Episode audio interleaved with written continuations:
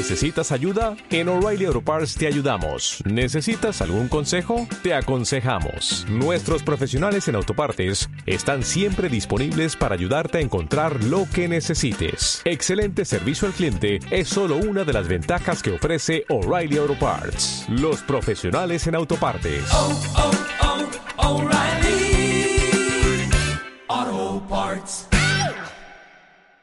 Radio 1 de Radio Nacional de España presenta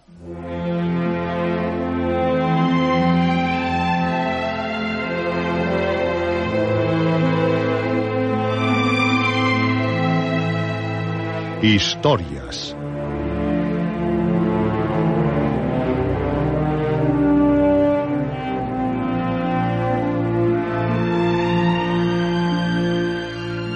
Historias de terror de aventuras, de suspense, de ciencia ficción.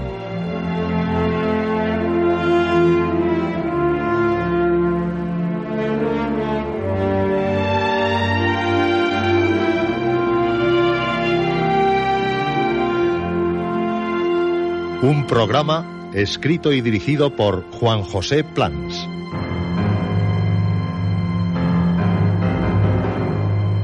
Esta noche Segundo ciclo, dedicado a Edgar Allan Poe, con El corazón delator, Silencio y El retrato oval.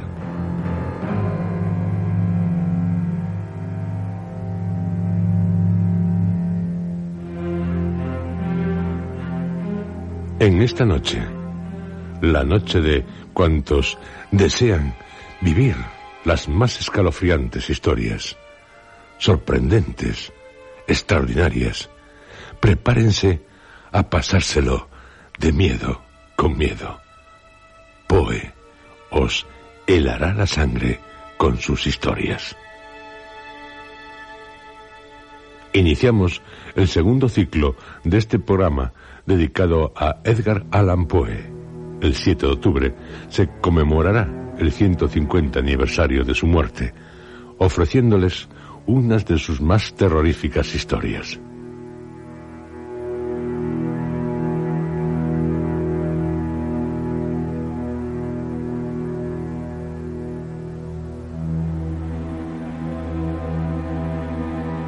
El corazón de la Torre se publicó por primera vez en The Pioneer en enero de 1843, año en el que De Poe también aparecen El Escarabajo Rojo en el Dollar Newspaper, ganador del premio de relatos convocado por esta revista, dotado con 100 dólares, y El Gato Negro en el United States Saturday Post, el primero en junio y el segundo en agosto. Es también el año en que intenta crear una nueva revista literaria, The Stylus. Poe, en El corazón de la Tor, inspirado en un cuento de Dickens publicado en abril de 1840, The Clock Case, A Confession Found in the Time of Charles II, trata la manía de persecución obsesiva, un caso de esquizofrenia. El personaje acepta haber cometido un crimen, pero no el estar loco, lo cual se esfuerza en demostrar. Otra de las fuentes de este relato es un caso real, ocurrido en Salem el 6 de abril de 1830. J.F. Knapp contrató a R. Crownish para que robase y asesinase a J. White. Poe leyó la declaración del fiscal Daniel Wesser en el juicio contra J.F. Knack. El corazón del ator ha tenido varias adaptaciones cinematográficas, destacando las de Griffith, 1914, Geo Kelling, 1927, Brian Desmond Hart, 1934, Jules Deising, 1941.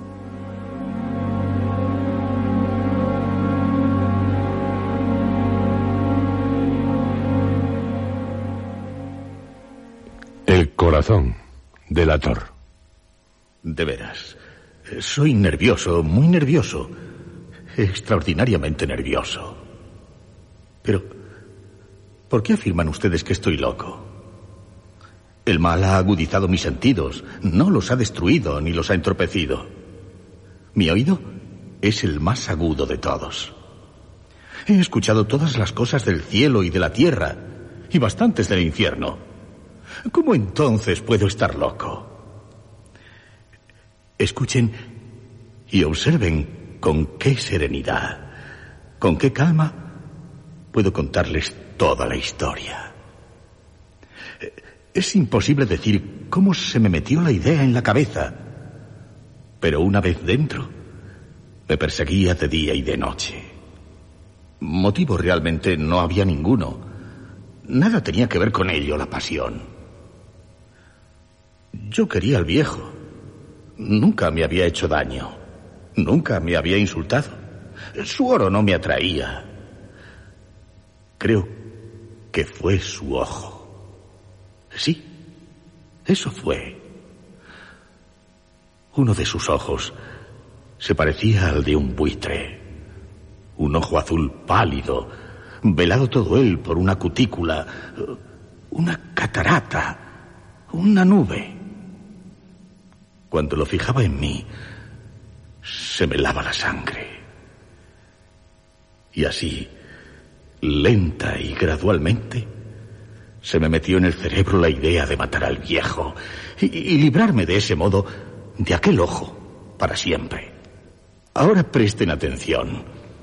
Ustedes se empeñan en decir que estoy loco. Los locos no saben de cosa alguna. Pero si me hubieran visto con qué sabiduría procedí, con qué precaución, con qué previsión me puse manos a la obra. Jamás fui más amable con el viejo que la semana entera que precedió a su muerte. Y cada noche, hacia las doce, daba vueltas al pestillo de su puerta y la abría, oh, pero, pero muy suavemente. Y luego, cuando la abertura era lo suficientemente grande como para que me cupiera la cabeza, introducía una linterna sorda, bien cerrada, muy cerrada, que no dejaba filtrar ninguna luz, y metía la cabeza. Se hubieran reído al ver con qué habilidad la metía. Despacio, muy despacio, para no perturbar el sueño del viejo. Me llevaba una hora meter la cabeza por la abertura hasta poder verle tumbado en la cama. ¿Un loco hubiera sido tan prudente? Y entonces, cuando mi cabeza estaba bien dentro de la habitación, abría con precaución la linterna, con mucha, con mucha cautela, porque las bisagras crujían, y la abría lo justo para que un hilo imperceptible de luz cayera sobre el ojo del buitre. Y eso lo hice durante siete largas noches, cada noche a las doce en punto pero siempre encontré el ojo cerrado. Y por eso me fue imposible cumplir mi tarea. Porque no era el viejo quien me sacaba de quicio, era su ojo, su ojo malvado. Y cada mañana, al amanecer, me iba descaradamente a su habitación y le hablaba tan tranquilo, llamándole por su nombre en tono cordial y preguntándole cómo había pasado la noche. Así pues, ya ven ustedes que hubiese sido un viejo muy astuto, en verdad, si hubiese sospechado que cada noche, a las doce en punto, le examinaba mientras dormía. A la octava noche, abría la puerta con mayor precaución. El minutero de mi reloj se mueve más a prisa que se movía mi mano. Jamás antes de aquella noche había sentido el alcance de mi propio poder, de mi sagacidad. Apenas podía contener mi sensación de triunfo. Pensar que yo estaba allí, abriendo la puerta poco a poco, y que él ni siquiera imaginaba mis acciones o mis pensamientos secretos. Reflexionando sobre esto, dejé escapar una risa. Y quizá me oyó, porque se movió súbitamente en su cama, como si fuera a despertar. ¿Puede que crean ahora que me retiré? Pues no, se equivocan. La habitación estaba tan oscura como un pozo, como la pez. Tan densas eran las tinieblas. Los postigos estaban bien cerrados por miedo a los ladrones. Y, sabiendo que no podía ver la puerta entornada, Seguía abriéndola más, cada vez más. Había introducido mi cabeza y me disponía a abrir la linterna cuando mi pulgar resbaló sobre el pomo de la puerta y el viejo se incorporó en su cama preguntando quién estaba en la habitación. Me, quedé muy quieto, sin decir nada. Toda una hora estuve sin mover un solo músculo y durante ese tiempo no lo oí acostarse. Todavía estaba sentado en la cama, escuchando, igual que hice yo noche tras noche, escuchando la carcoma de la pared. De pronto, escuché un débil gemido. Se trataba de un lamento de terror mortal. No era un lamento de dolor o de tristeza, oh no, era el rumor sordo y ahogado que escapa de lo íntimo de un alma sobrecogida por el pavor. Yo conocía bien ese ruido. Muchos días, a las doce en punto, mientras el mundo dormía, habría brotado de mi propio seno, ahondando con su terrible eco los horrores que me torturaban. Digo que lo conocía bien. Sabía lo que experimentaba el anciano. Tenía compasión de él, aunque me reía en el fondo de mi corazón. Sabía que se había quedado despierto desde que oyó el primer leve ruido cuando se movió en la cama. Su zozobra había ido siempre en aumento. Procuraba persuadirse de que sus temores eran infundados. Seguramente se decía a sí mismo que no era nada. El viento en la chimenea, un ratón bajo el entarimado, un insecto cualquiera. Sí, seguro que procuró calmarse con cualquiera de estas hipótesis. Pero todo fue inútil, porque la muerte que se aproximaba había pasado ante él con su gran sombra negra y ya envolvía a su víctima. Y era la influencia fúnebre de la sombra inadvertida la que le hacía sentir, aunque no viese ni oyese nada, la que le hacía sentir la presencia de mi cabeza en la habitación. Luego de esperar un rato, con mucha paciencia, sin oír que volviera a acostarse, decidí abrir una ranura pequeña, muy pequeña en la linterna. Lo hice con mucho, muchísimo cuidado. Hasta que por fin un rayo muy tenue, pálido, como un hilo de araña, salió de la rendija y cayó de lleno sobre el ojo de buitre. Estaba abierto, muy abierto, y me puse furioso mientras lo observaba. Me encolericé. Distinguí claramente su azul apagado y el horrendo velo que lo cubría y que me lava la médula misma de los huesos pero no podía ver nada del resto del rostro del viejo, porque, como por instinto, había dirigido el rayo únicamente al maldito ojo. Les he dicho que lo que pasa por ser locura no es sino hipersensibilidad. Llegó entonces a mis oídos un sonido débil, sordo, repentino, como el de un reloj envuelto en algodón. De sobra conocía aquel sonido también. Era el latir del corazón del viejo. Aumentó más mi furia, como el redoblar de los tambores anima el valor de los soldados. Me dominé, sin embargo, y continué inmóvil. Apenas respiraba y mantenía quieta entre las manos la linterna.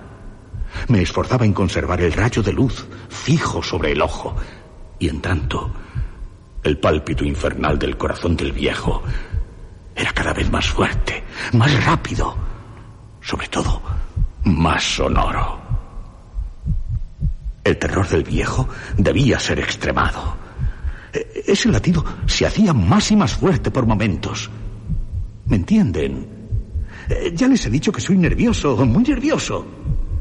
Y entonces, a medianoche, en el silencio angustioso y terrible de aquella casa vieja, un ruido tan extraño me hizo experimentar un terror irresistible. Aún así, durante algunos minutos, Me contuve y seguí inmóvil. Pero los latidos se oían cada vez más fuertes, más fuertes. Pensé que el corazón me iba a estallar. Y una nueva ansiedad se apoderó de mí. Algún vecino podía oír aquel sonido. Al viejo le había llegado su hora. Con un alarido, abrí la linterna y di un salto, me planté en la habitación. Gritó una vez, solo una vez. En un instante le tiré al suelo y le volqué encima al viejo camastro. Sonreí satisfecho al verlo conseguido. Durante algunos minutos, sin embargo, el corazón latió con un sonido ahogado. A pesar de todo, ya no me atormentaba. No podía oírse nada a través de las paredes. Y por fin cesó. El viejo estaba muerto. Retiré la cama y examiné el cadáver. Sí, estaba muerto, completamente muerto. Le puse la mano en el corazón y allí la mantuve algunos minutos. Ninguna pulsación. No latía. Completamente muerto. Aquel ojo no volvería a angustiarme, a perturbarme, a atormentarme. Eh, si siguen creyendo que estoy loco, ¿esa creencia se desvanecerá cuando les describa las prudentes precauciones que empleé para disimular el cadáver? Avanzaba la noche y yo trabajaba activa, vivamente, en silencio. Corté la cabeza, luego los brazos, las piernas, lo desmembré por completo. Enseguida arranqué tres tablas del entarimado y lo coloqué bajo el piso de madera. Después volví a poner las tablas con tanta habilidad y destreza que ningún ojo humano, ni siquiera el del propio viejo, hubiese podido descubrir allí nada alarmante. No había nada que lavar, ni una mancha, ni una sola mancha de sangre. No se me escapó detalle alguno. En un barreño grande me había cabido todo.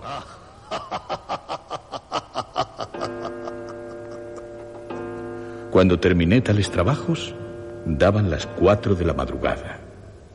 Y todo seguía tan oscuro como a medianoche. Al oírse las campanadas de la hora, llamaron a la puerta de la calle. Bajé a abrir muy tranquilo, pues, eh, ¿qué podía temer ya? Entraron tres hombres que se presentaron muy agradable y cortésmente como agentes de policía. Durante la noche, un vecino había oído un grito, haciéndole sospechar que algo malo había ocurrido, tal vez un crimen. Se había puesto una denuncia en la comisaría. A ellos los enviaron para registrar el lugar. Sonreía. Pues ¿qué podía temer yo? Les di la bienvenida a los caballeros. El grito, les dije, lo había dado yo soñando. Y también les dije que el viejo estaba de viaje. Acompañé a los agentes por toda la casa, invitándoles a que buscaran bien. Finalmente, les conduje a su habitación. Les enseñé los tesoros del viejo, intactos, bien guardados, cada uno en su lugar. Entusiasmado al sentirme tan seguro, llevé sillas a la habitación y les pedí que descansaran de su fatiga, mientras yo, con la loca audacia de un triunfo perfecto, instalé mi propia silla en el mismo lugar que recubría el cuerpo de la víctima. Los agentes se mostraban satisfechos. Mis maneras, mi actitud, les había convencido. Me encontraba especialmente contento, tranquilo. Ellos, habiéndose sentado, conversaban de cosas corrientes a las que les respondía alegremente. Pero al poco rato sentí que empezaba a ponerme pálido y deseé que se fueran. La cabeza me dolía y me parecía que mis oídos eran presa de un zumbido. Sin embargo, ellos continuaban sentados con su charla. El zumbido se hizo más potente, más claro. Cada vez más perceptible. Charlé mucho, hablé copiosamente para librarme de aquella angustiosa sensación. Pero ésta se resistía, reiterándose de tal modo que no tardé en descubrir que el ruido no procedía de mis oídos. No, no estaba dentro de mis oídos. ¿Dónde? Sin duda me puse entonces pálido, muy pálido. Pero seguía hablando rápido, levantando la voz. Pero el sonido seguía aumentando. ¿Qué podía hacer para que no lo oyeran? Era un ruido sordo, apagado, frecuente. Muy parecido, sí, al que hace un reloj envuelto en algodón. Continuo. Tic, tac, tic, tac. Continuo. Y más fuerte. Y más fuerte. Respiraba dificultosamente. Sin embargo, los agentes no oían nada. Y, yo hablaba más, eh, más deprisa, vehementemente. Pero el ruido seguía creciendo. Me levanté y, discutí sobre tonterías, con voz cada vez más alta y seguramente gesticulando mucho. Y el ruido crecía, crecía, crecía. ¿Por qué no se iban los agentes? Anduve de un lado para otro, pesadamente y a grandes pasos, como exasperado por las observaciones que hacían a mis opiniones. El ruido, el ruido crecía regularmente. ¡Oh, Dios! ¿Qué podía hacer? Echaba espumarajos por la boca, deliraba, maldecía. Agité la silla en la que me había sentado y produje muchos ruidos con ella. Pero el otro ruido seguía dominando, creciendo, más fuerte, más fuerte, cada vez más fuerte. Pero ellos seguían hablando, bromeando, sonriendo. ¿Era posible que no lo oyeran? No, no. Lo oían, lo oían. Y estaban sospechando. Lo sabían. Se burlaban de mi horror. Estaban divirtiéndose a costa mía. Eso fue lo que creí. Y lo que sigo creyendo. Pero cualquier cosa era preferible a aquella terrible agonía. No podía seguir soportando aquellas sonrisas hipócritas. Era necesario gritar o morir. Y les dije, no lo oyen. Escuchen. Más fuerte, más fuerte, cada vez más fuerte. No lo oyen. Miserables. No sigan disimulando. Lo confesaré todo. Todo. Arranquen esas tablas aquí. Aquí. Es el latido de su horrible corazón.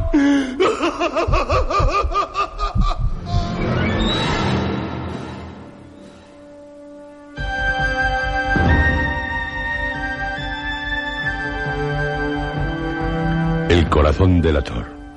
Uno de los relatos más breves, pero también más angustiosos, más inquietantes de Edgar Allan Poe.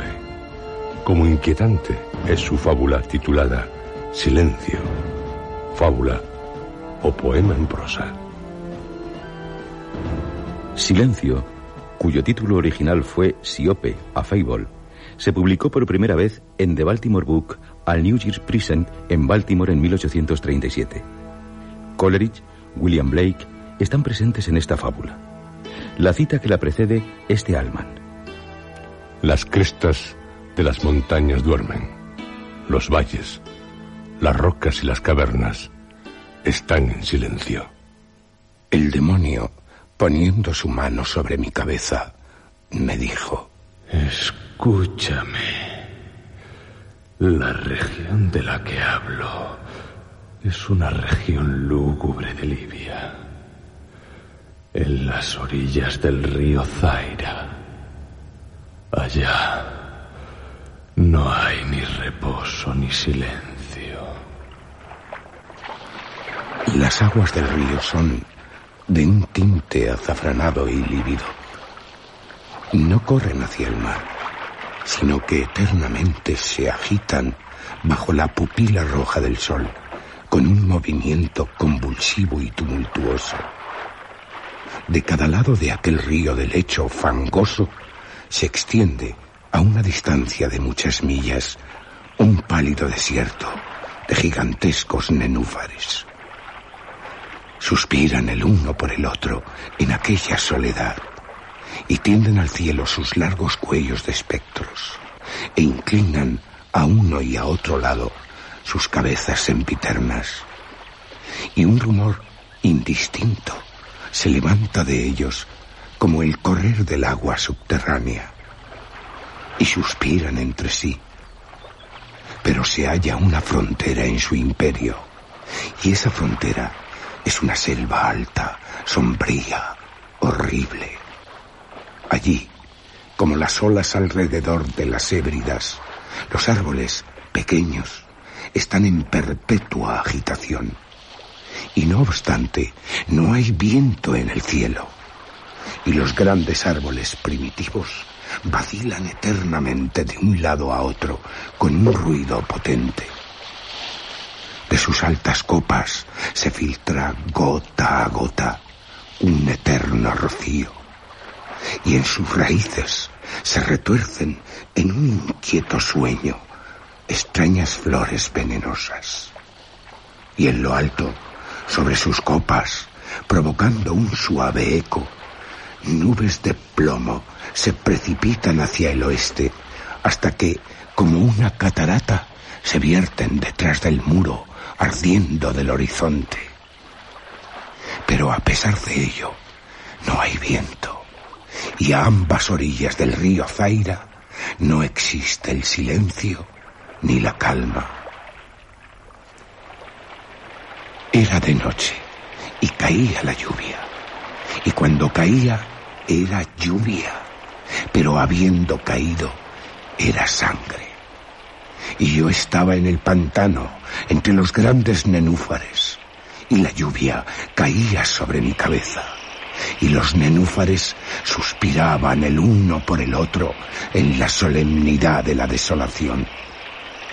De pronto, a través del leve velo de la fúnebre niebla, se levantó la luna, una luna roja, y mis ojos se fijaron entonces en una gran roca gris que se alzaba en la margen del río y a la que la luna iluminaba.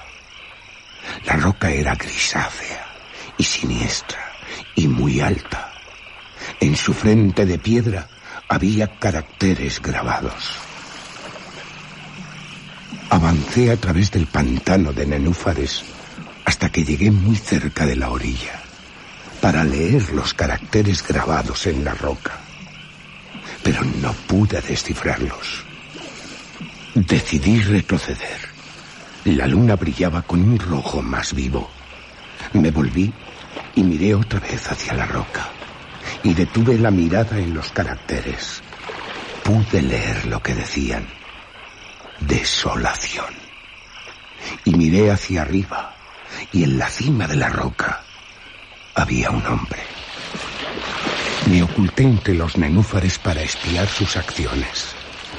El hombre era imponente, majestático, y desde los hombros hasta los pies se envolvía en la toga de la antigua Roma.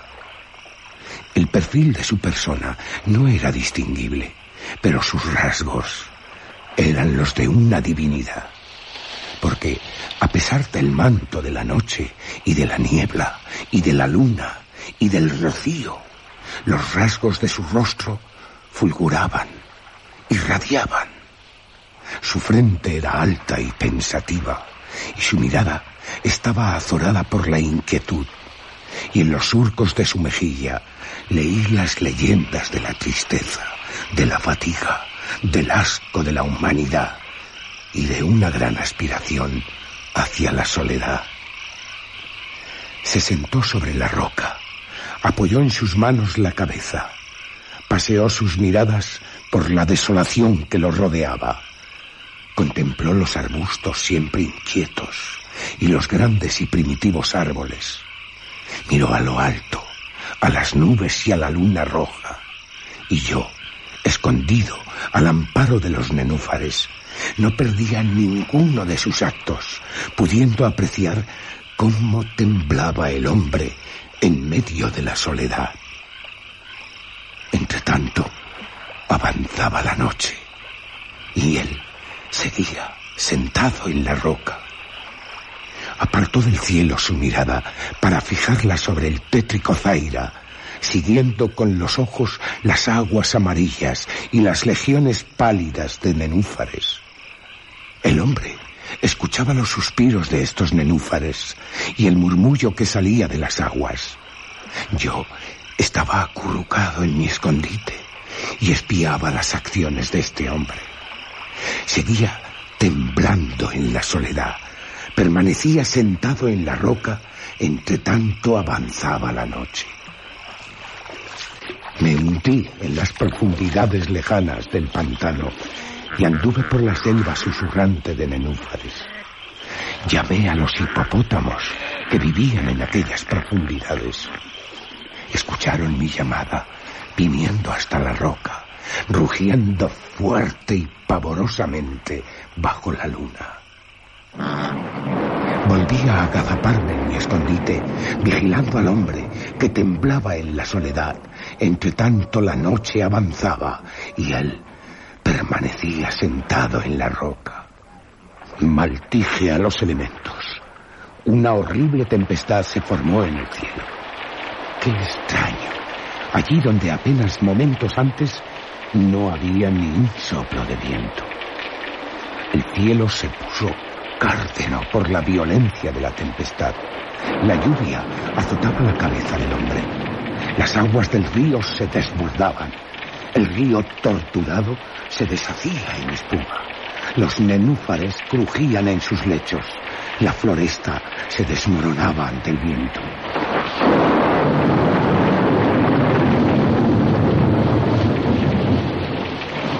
El trueno retumbaba, el rayo caía, la roca vacilaba sobre su base. Y yo seguía acurrucado en mi escondite para espiar las acciones del hombre. Y el hombre temblaba en la soledad. Entre tanto la noche avanzaba y él permanecía sentado en la roca. Irritado maldije con la maldición del silencio.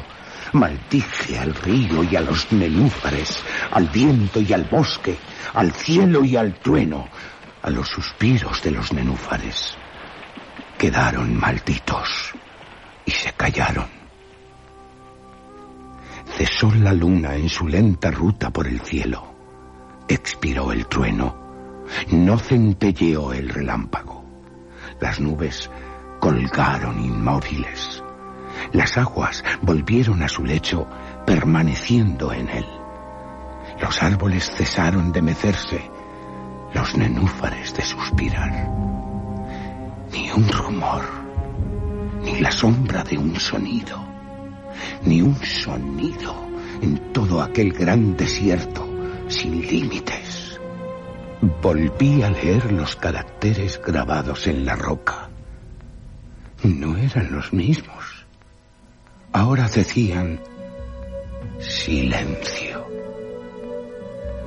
Mis ojos cayeron sobre el rostro de aquel hombre. Su cara estaba pálida de terror. Levantó apresuradamente la cabeza que tenía entre las manos y se incorporó sobre la roca.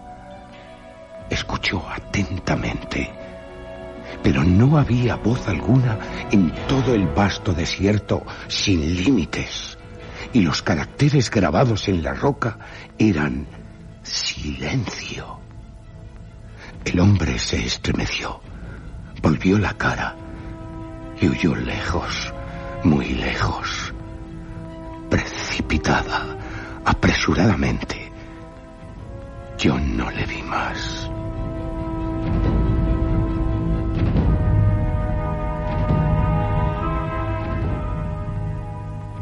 Hay muy hermosos, bellos cuentos en los libros de los magos, en los melancólicos libros de los magos encuadernados en hierro. Hay en ellos, repito, admirables, espléndidas historias del cielo, de la tierra, del bravo mar y de los genios que han reinado en el mar, en la tierra y en el cielo sublime.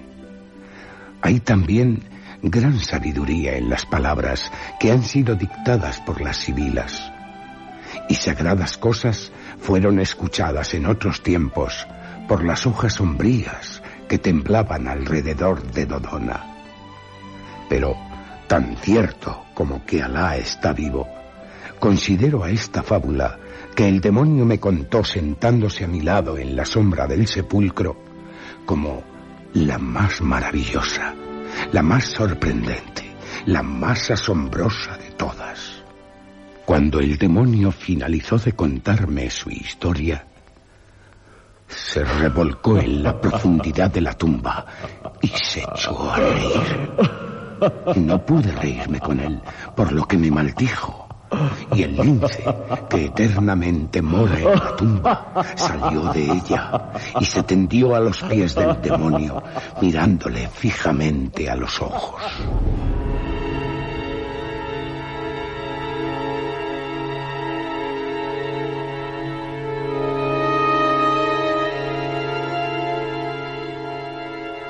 Silencio. Un inquietante poema en prosa. Tanto como su cuento El retrato oval, publicado por primera vez en abril de 1842 en el Graham's Ladies and Gentlemen's Magazine. Marie Bonaparte vio en este relato otra prueba de un complejo de Edipo en su autor. Poe siempre conservó el retrato en miniatura de su madre, un medallón. Poe escribió el retrato oval en el año 1842 en que Virginia, su esposa, sufrió una hemorragia que supuso el inicio de la enfermedad que la llevaría a la muerte. La máscara de la muerte roja, Eleonora, El pozo y el péndulo y El misterio de Marie Roget también serían publicados en tal año. Al principio del relato hace referencia a la escritora británica Anne Radcliffe, 1764-1823, principal representante de la novela gótica y autora de los misterios de Udolfo.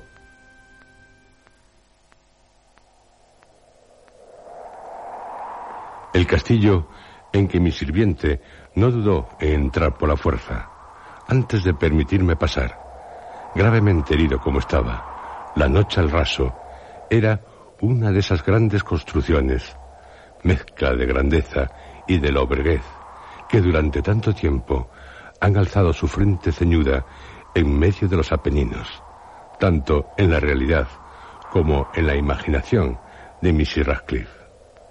El castillo, según todas las apariencias, había sido abandonado temporal y recientemente.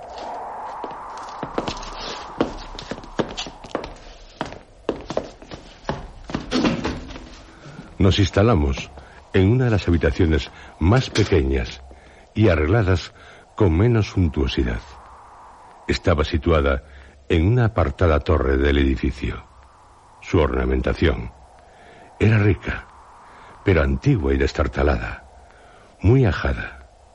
Sus paredes estaban colgadas de tapices y ornadas con diversos y numerosos trofeos heráldicos de todas formas, así como de una cantidad verdaderamente prodigiosa de pinturas modernas, vivaces, en ricos marcos con arabescos de oro. Sentí un profundo interés por los cuadros. Puede que a causa de mi delirio incipiente. Pendían por todas partes, no sólo de las paredes, en sus principales lugares, sino también por los rincones, que eran muchos debido a las exigencias de la extravagante arquitectura del castillo. Ordené a Pedro que cerrase los pesados y macizos postigos de la habitación, pues ya era de noche. También que encendiera las bujías de un gran candelabro colocado cerca de la cabecera de mi cama, y que descorriera totalmente las cortinas de terciopelo negro que rodeaban el lecho. Quise que se hiciera todo aquello para poder al menos, si no lograba dormirme, entretenerme tanto con la contemplación de las pinturas como leyendo un pequeño volumen que había encontrado sobre la almohada, conteniendo descripciones y comentarios acerca de las pinturas. Leí durante mucho, sí, mucho tiempo, contemplando también los cuadros. Las horas volaron, rápidas y magníficamente, hasta llegar la medianoche.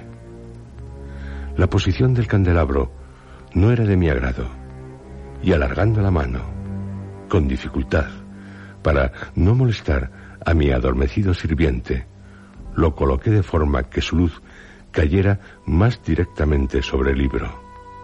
Pero aquella acción produjo un efecto completamente inesperado. Los rayos de luz de las numerosas bujías, porque eran muchas, cayeron entonces sobre un nicho de la estancia que una de las columnas de la cama había hasta entonces sumido en una profunda oscuridad, al ser proyectada su sombra sobre él. Pude ver, intensamente iluminado, un retrato que me había pasado completamente inadvertido. Era el retrato de una joven, ya casi mujer.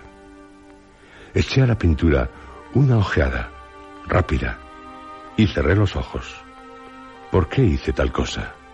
En principio, no lo comprendí, pero mientras mis párpados permanecían cerrados, analicé la razón que me los había hecho cerrar. Había sido un movimiento impulsivo para ganar tiempo de pensar, para asegurarme de que mi visión no me había engañado, para calmar y dominar mi fantasía y dedicarme a una contemplación más fría, más juiciosa y más verídica. Al cabo de unos minutos, miré otra vez al retrato, fijamente. No podía dudar, aunque lo hubiese querido, de que no viese entonces claramente, porque el primer brillo de luz sobre el lienzo había parecido disipar el soñoliento sopor que se estaba apoderando de mis sentidos y me había recordado de golpe la vida real. Oh, sí, el retrato es el de una joven. Solo su cabeza y los hombros, hecho a la manera que técnicamente se llama viñeta. Oh, tiene, tiene mucho del estilo de las cabezas de Sully. Los brazos, el seno y hasta los cabellos. La punta de los cabellos, radiantes. Unos cabellos que se funden impalpable, imperceptiblemente, en la sombra baja, pero profunda, que forma el fondo del conjunto. El marco es oval, magníficamente dorado y afiligranado en arabesco. Como obra de arte, nada puede ser más admirable que esta pintura por sí misma. Pero no es ni la ejecución del retrato, ni la inmortal belleza del semblante, lo que me ha impresionado tan súbita, tan fuertemente, y menos aún mi imaginación. Mi fantasía, saliendo del adormecimiento, no tomó la cabeza por la de una persona viva. Reparé enseguida en los detalles del dibujo, de la viñeta, del marco. Hubieran disipado toda ilusión momentánea. Haciéndome esas reflexiones, y muy vivamente permanecí medio tendido, medio sentado, tal vez una hora, con los ojos clavados en el retrato. Finalmente, satisfecho de haber acertado el verdadero secreto al efecto que producía, me dejé caer sobre la cama. Había adivinado el encanto de la pintura. Había hallado que el hechizo de la pintura consistía en una absoluta semejanza con la vida. Sí, una expresión vital, totalmente adecuada a la vida misma. Al primer momento me estremeció, después me confundió, me fascinó, me atemorizó. Con un terror profundo y respetuoso, volví a colocar el candelabro tal como estaba al principio. Una vez que quedó apartada de mi vista la causa de mi primera agitación, busqué ansiosamente el volumen que contenía el análisis de los cuadros y su historia. Volví las hojas hasta encontrar el número que designaba el retrato oval. Y leí el bajo y curioso relato siguiente. Era una joven de singularísima belleza, no menos amable que rebosante de alegría. Pero, maldita, funesta fue la hora en que ella vio, amó y se casó con el pintor. Él, apasionado, estudioso, austero, ya tenía una esposa. Su esposa era el arte. Era una joven de singularísima belleza, no menos amable que rebosante de alegría. Esto lo repite. Solo luz y sonrisas, juguetona como un cervatillo, amante, cariñosa, capaz de mimar a todas las cosas de este mundo. ¿Qué aborrecía? Aborrecía, odiaba el arte, porque el arte era su rival. Solo temía a la paleta y a los pinceles y a cuantos instrumentos la privaban de la presencia del ser amado. Le adoraba. Fue una cosa terrible para la joven el oír al pintor hablar del deseo de retratarla. Pero ella, de naturaleza humilde y obediente, permaneció dulce y dócilmente sentada durante muchas horas, posando para el pintor. El pintor, entregada a su obra, en la que ponía todo su arte, progresaba de hora en hora, de día en día. Era un hombre apasionado, extraño, pensativo, alguien que se perdía en fantasías, de tal modo que no quería ver cómo aquella luz que se derramaba tan lúgubremente en aquella estancia marchitaba tanto la salud como el ánimo de su esposa. Todos veían cómo la joven se consumía, todos menos él. Y ella, sin embargo, nunca dejaba de sonreírle. Lo hacía sin quejarse, porque veía que el pintor, que tenía un gran renombre, hallaba un vivo, férvido, ardiente deleite en su tarea y seguía afanándose sin descanso, día y noche, en pintar a la que tanto amaba, cada vez más lánguida, más enflaquecida. Y en verdad, algunos que admiraron el retrato comentaron su gran parecido en quedas palabras. Era una maravilla. Una prueba no sólo del talento del artista, sino también de su profundo amor por quien pintaba de modo tan maligno, tan excelso. Pero hacia el final ya no se admitió a nadie en la torre. El pintor había enloquecido con el ardor de su trabajo y raramente quitaba los ojos del lienzo, ni tan siquiera para mirar el rostro de su mujer, de la joven que se consumía. No quería ver cómo los colores que esparcía en el lienzo eran arrancados de las mejillas de la que estaba sentada, posando cerca de él. Pasadas muchas semanas, quedando ya poco por hacer, tan solo un toque en la boca y otro en los ojos, el espíritu de la joven vaciló como la llama en el cuenco de una lámpara. El pintor dio aquellos últimos toques. Por un momento se quedó en éxtasis, arrobado, delante de la obra, pero un minuto después, mientras todavía estaba contemplando el retrato, se puso pálido. En su rostro afloró el terror. Gritó, en verdad, es la vida misma. Pero, volviendo súbita, bruscamente los ojos hacia su amada, se hundió en el horror. La joven había muerto.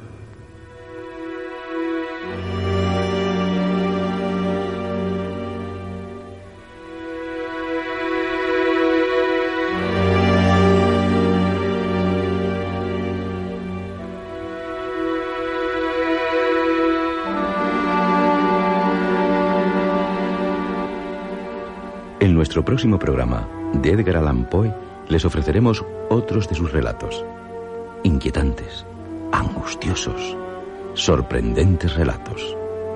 Cuentos del maestro del terror.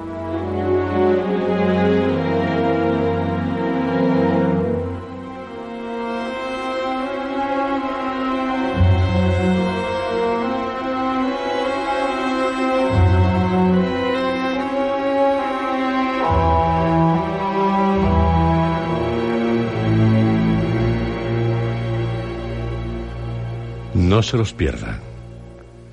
Berenice y La Máscara de la Muerte Roja.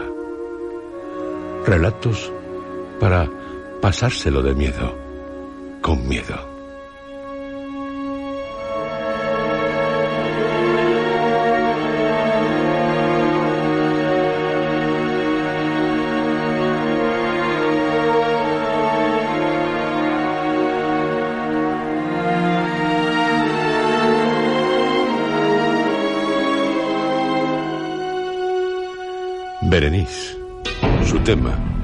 Según el propio Poe, demasiado espantoso. Uno de sus primeros relatos, escrito en 1835. La cita que precede al texto de Zayat es bien significativa. Mis amigos me dijeron que, de visitar el sepulcro de mi amiga, mis preocupaciones serían notablemente aliviadas.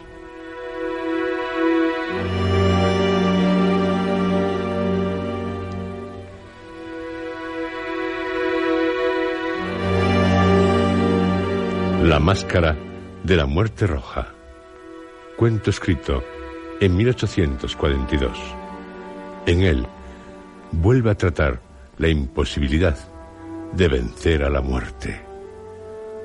Con Poe, el terror lo tienen asegurado.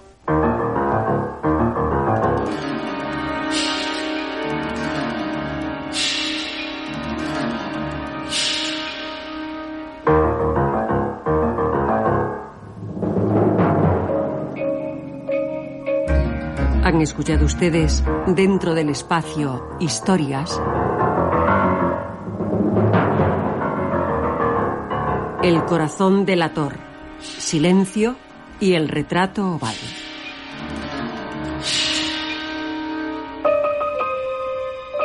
Estos capítulos han sido interpretados por Juan José Plans, José Antonio Ramírez, Luis Alonso Carrasco, Roberto Cruz y Arturo Martín.